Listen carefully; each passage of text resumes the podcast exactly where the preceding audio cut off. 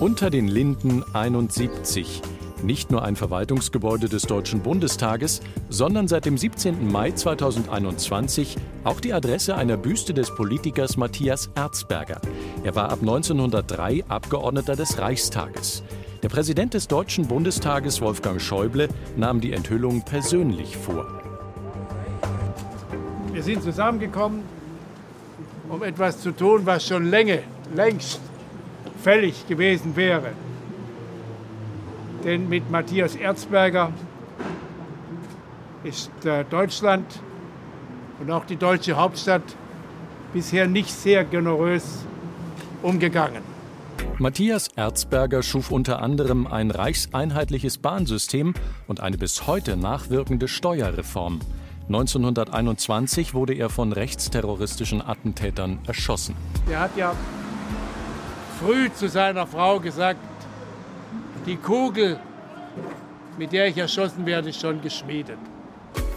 Die Idee, nach Politikern benannte Gebäude mit einem Gesicht zu versehen, hatte Norbert Lammert während seiner Amtszeit als Präsident des Deutschen Bundestages. Auch er kam zur Enthüllung der Büste. Ich freue mich natürlich, dass das nicht nur mit der damaligen äh, Benennung dann dieses und auch das auf der anderen Straßenseite gegenüberliegenden Gebäudes erfolgt ist, sondern dass äh, die Kunstkommission des Bundestages nun einen Auftrag erteilt hat, für die Namensgeber auch Porträtbüsten zu erstellen. Der Künstler Bertrand Freies Leben wurde beauftragt, die Büste von Matthias Erzberger zu schaffen. Er begann damit im Herbst 2020.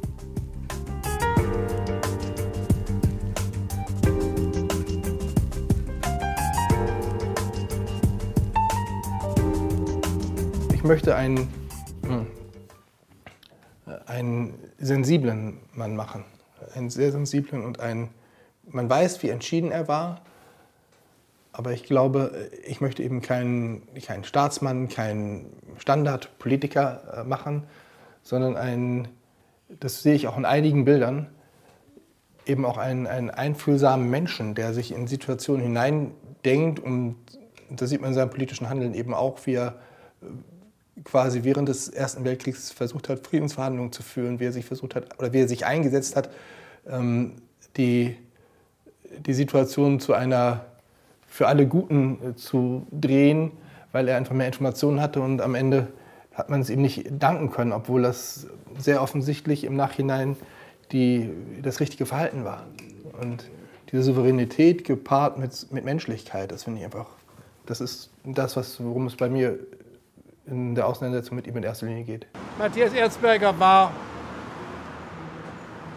vermutlich kein einfacher und auch nicht immer ein unbedingt sympathischer Mensch.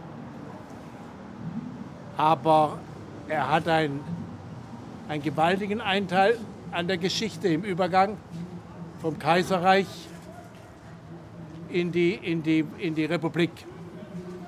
Man muss sich immer daran erinnern, er war ein, am Anfang ein leidenschaftlicher Befürworter des Kriegs und der Annexionspläne und hat im Laufe des Kriegs verstanden, dass das nichts ist und hat eine zunehmende Rolle des Parlaments dafür eingetreten und ist durchgesetzt und hat am Ende mit der, als maßgeblich die Friedensresolution des Reichstags auch betrieben.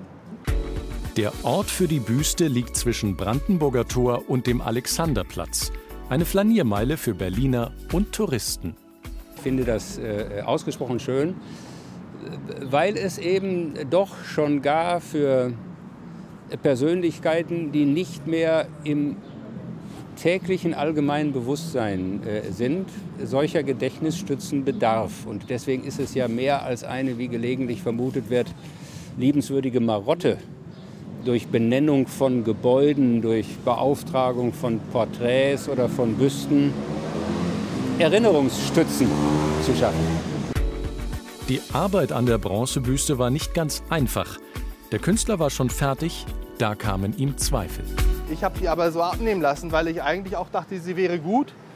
Und dann habe ich tatsächlich, als wir hier bei der Ortsbegehung waren, diesen Sockel hier zu konzipieren, wie das überhaupt aufgestellt werden sollte und wo und in welcher Form, äh, plötzlich solche Zweifel gehabt, dass ich dachte, das kann doch nicht wahr sein, dass ich jetzt mit einer Arbeit, mit der ich jetzt im Nachhinein nicht ganz glücklich bin, hier, das, das ging nicht. Und dann habe ich mich zu Hause nochmal hingesetzt und habe dann an einem Nachmittag gedacht, verdammt, das, ja, und dann habe ich den wirklich in einem Affenzahn runtergezimmert und habe dann auch aufgehört und habe mir verboten, noch was dran zu tun äh, und gebeten, ob ich die Arbeit nochmal vorstellen darf, was mir zum Glück ermöglicht wurde. Bertrand Freies Leben hat seiner Figur Leben eingehaucht und Bewegung. Er wollte das kritisch Nachdenkliche bei Matthias Erzberger herausarbeiten. Ich habe extra den Kopf tatsächlich hier auf der Säule nicht ganz frontal gemacht, sondern ein bisschen aus der Achse weggedreht, um eine Rückwärtsbewegung äh, spürbarer zu haben. Die habe ich auch im Kopf. Ähm, also in der ganzen Anlage dieser Richtung habe ich diese Rückwärtsbewegung. Und dagegen geht der Blick hier raus und äh, da gibt es ein Hin und Her, eine Rück- und eine Hinbewegung. Und damit arbeite ich sehr gerne, äh, um diese Dinge anzusprechen und zu intensivieren. Und dann habe ich überall, wo es in diese Richtung geht, wo es in diese Richtung geht, zack, zack, zack. So, das sind die Elemente, die die Bewegung nach hinten, also hier kann man sehen, das ist eine Form, die hier durchzieht. Ja?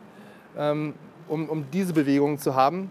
Die Ohren quasi so etwas wie eine Vollbremse dafür, dass es blockt. Das Aufnehmende hier ist auch mit dem Ohr Schluss, dann, danach geht es nicht weiter. Ich finde, dass es Ihnen sehr gut gelungen ist. Und deswegen, meine Damen und Herren, freue ich mich wirklich, dass wir diese würdige Erinnerung an Matthias Erzberger jetzt der Öffentlichkeit übergeben. Wer Matthias Erzberger ganz nahe kommen möchte, die Büste steht frei zugänglich auf der Straße unter den Linden 71 in Berlin.